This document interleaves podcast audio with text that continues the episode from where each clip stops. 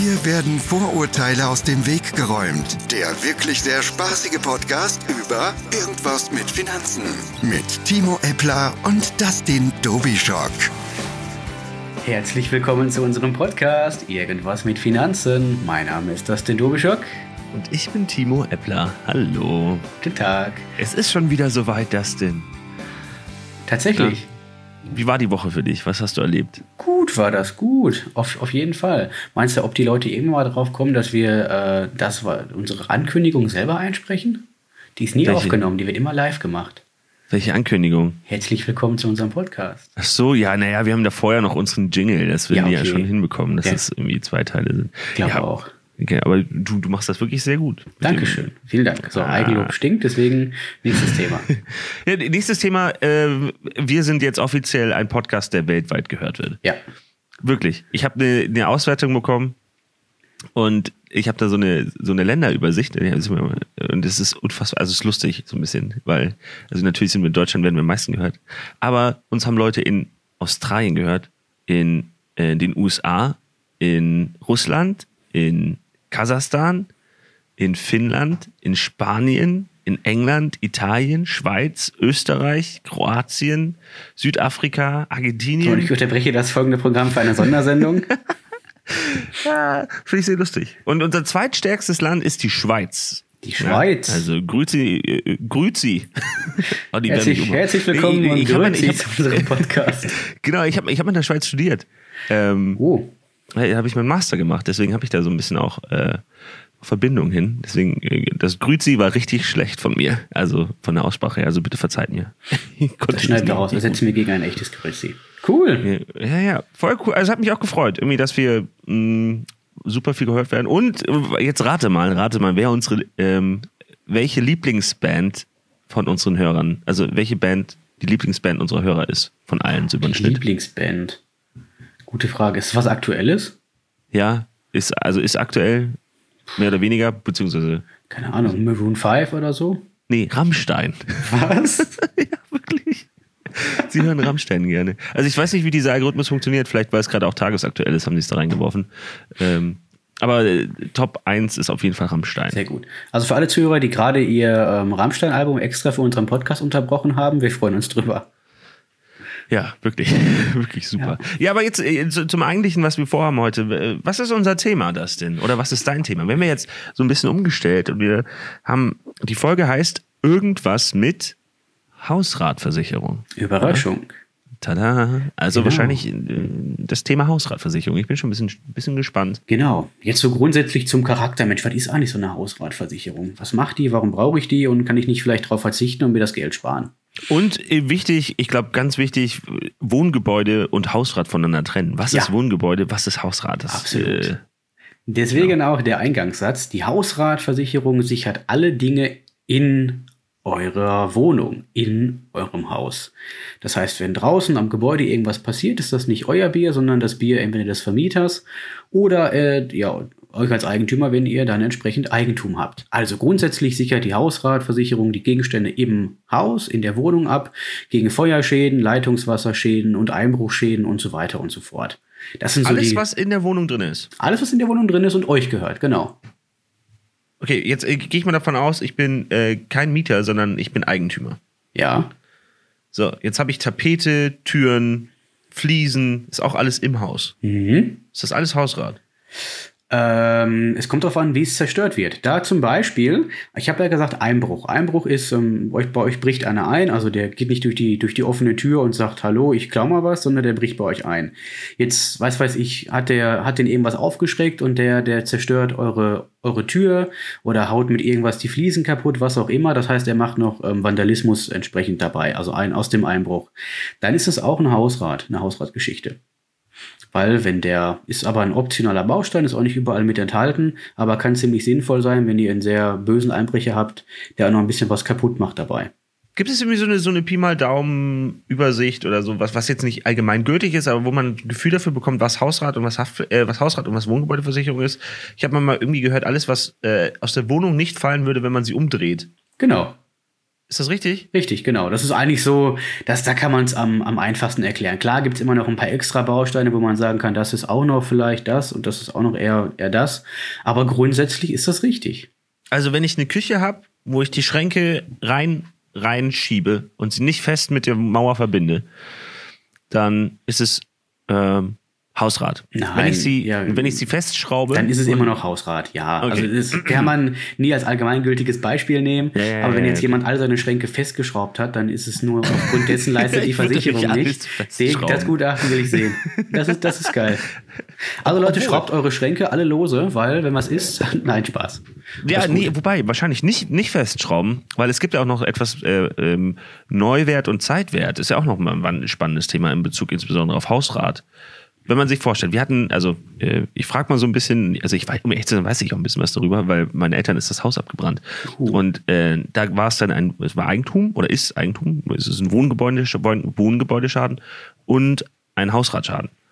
Und ähm, du hast, jetzt war bei der Wohngebäude, bei meinen Eltern der Fall, dass das äh, Zeitwert war und die Hausrat war Neuwert. Weißt du? Ja. Vielleicht gibst du, sagst du nochmal, kannst du vielleicht ein bisschen erklären, wo der Unterschied ist zwischen Neuwert und Zeitwert und was man da bei der Hausrat auswählen kann oder auswählen sollte? Also die grobe Unterscheidung Neuwert und Zeitwert ist eigentlich schon in den Worten zu erkennen. Neuwert ist halt, wenn ein Haus abbrennt, was es kosten würde, das Gebäude in den alten Zustand zurückzuversetzen. Sprich abreißen, vielleicht neu ausheben, Gebäude wieder aufbauen. Das ist denn der, der Neuwert. Und der Zeitwert ist halt der, Zei- der Wert, den das Gebäude zu dem Zeitpunkt hat, unter Berücks- Berücksichtigung der, der, ähm, des Alters einfach und der sämtliche Abnutzung und so weiter und so fort. Das ist so die ganz grobe Unterscheidung. Und es gibt halt Versicherer, die den Zeitwert, es gibt Versicherer, die den, die den Neuwert entsprechend absichern und es gibt sogar teilweise auch, dass man sich aussuchen kann, ob man jetzt vielleicht die bessere Police nimmt oder die, die ähm, abgespecktere, um da einfach ein bisschen an den Beitrag sparen zu können. Das ist so die grobe Unterscheidung. Aber das ist eher so ein Thema für die Wohngebäudeversicherung. okay. Was wieder ganz, ganz wichtig ist, wie mit allen äh, Sachversicherungen, ist das Thema grobe Fahrlässigkeit. War bei der Haftpflichtversicherung schon mega, mega wichtig, ist eigentlich meines Erachtens einer der, der wichtigsten Bausteine, die mit enthalten sein soll. Ist in den ganz günstigen Tarifen meistens nicht mit drin, würde ich auf jeden Fall an eurer Stelle mal nachprüfen, weil das bedeutet, wir haben jetzt, stellt euch vor, wir haben Weihnachten, es ist Advent, die vierte Kerze brennt und ihr schlaft dabei ein. Und plötzlich wacht ihr auf und merkt, ups, der Tisch brennt und vielleicht noch ein bisschen was anderes in der Küche. Oder wo auch immer ihr den Adventskranz stehen habt. Ähm, ihr rennt aus dem Haus, aber im Endeffekt, grobe Fahrlässigkeit heißt, ihr habt, ihr hättet eigentlich wissen müssen, dass wenn ihr eine Kerze anmacht, ihr nicht einpennen dürft. Und wenn ihr den Schaden so schildert und grobe Fahrlässigkeit ist nicht mit abgesichert, er ist ja so passiert, kann es dann sein, mit hoher Wahrscheinlichkeit, dass die Gesellschaft sagt, das hättet ihr wissen müssen. Und dafür gibt es den Punkt grobe Fahrlässigkeit. Das also Sachen, die man eigentlich mit normalem Menschenverstand nicht machen sollte, wie eine Kerze brennen lassen und schlafen gehen, dazu Schäden führen können. Das rettet euch dann entsprechend der Baustein. Sehr gut. Hast du es gewusst, Timo? Ähm, ich finde es immer persönlich ein bisschen schwierig herauszufinden, was jetzt geleistet wird und nicht, weil Versicherungskonzepte sind auch für mich nicht immer transparent. Deswegen Mhm. hätte ich mir gedacht, okay, ähm, nicht einschlafen, wenn ich eine Kerze brennen habe, ist schon mal gut. Insbesondere, wenn sie auf so einem Adventskranz ist. Ähm, hätte aber jetzt aber nicht aus dem Stegreif gewusst, ob meine Versicherung zahlt oder nicht. Weil manchmal zahlt sie ja vielleicht doch Dinge, wo, Mhm. wo sie unerwartet sind. Solange es abgesichert ist, zahlen die dann auch. Wenn, wenn die leisten müssen, zahlen die auch. Also das ist eigentlich in Hast der du, Regel. ha- hast du einen Tipp für, äh, oder was würdest du deinen Kunden sagen, wenn er sagen möchte, ey, ich hätte gerne mal eine, eine super Übersicht darüber, was meine Versicherung alles leistet, ohne dass man sich so 30 Seiten Text durchlesen muss von Bedingungen. Weil es ist ja schon wahnsinnig kompliziert auch, was da steht. Was es ziemlich einfach macht, damit arbeite ich auch äh, bei jedem äh, Kundenfall. Wir haben so ein, so ein Verbraucherschutzportal, das nennt sich ähm, Tarifär. Und da gebe ich sämtliche Sachversicherungen ein, die die Kunden haben und sehe auf einen Blick nach Verbraucherschutzkriterien, was muss enthalten sein, was empfiehlt der Verbraucherschutz und sehe sofort, Mensch, was ist nicht enthalten. Gerade wenn ich da ähm, alte Policen eingebe, kommen da abenteuerliche Ergebnisse raus. Dann ist das so ein Ampelsystem, rot, gelb, äh, grün und ich habe teilweise schon rote Policen gesehen, die waren 15 Jahre nicht angepackt. Klar waren die drei Euro günstiger, aber mhm. ähm, haben auch bei fast nichts geleistet, weil eigentlich nichts mehr von dem aktuell war, was da stand. Und ganz ehrlich, wenn der Verbraucherschutz schon sagt, Finger weg davon, dann müsste eigentlich bei jedem die Alarmglocke angehen. Nee, aber also das bedeutet, dieses Tarifär hat eine Übersicht über jegliche oder fast jegliche Versicherungsbedingungen und macht immer so ein Ampelsystem, ist genug, ist wackelig, ist zu wenig, genau, transparent. Genau. Okay. Und so kann man dann vergleichen, ist der aktuelle Tarif gut oder ist vielleicht der neue in den und den Bereichen besser?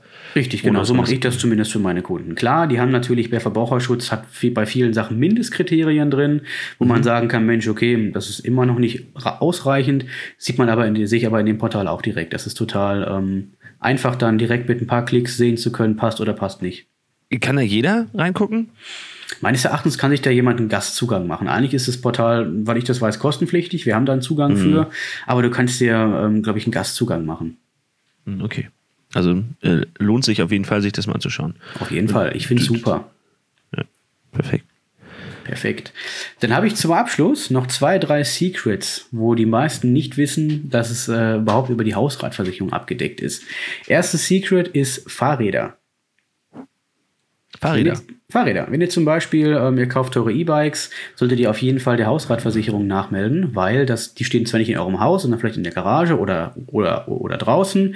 Und bei guten Versicherern ist sogar der Diebstahl von abgeschlossenen E-Bikes, wenn ihr unterwegs seid oder teilweise auch im Urlaub mit abgesichert. Oh, Im Urlaub? Yep, Überraschung. Wo wir zur nächsten Überraschung kommen, die Außenversicherung.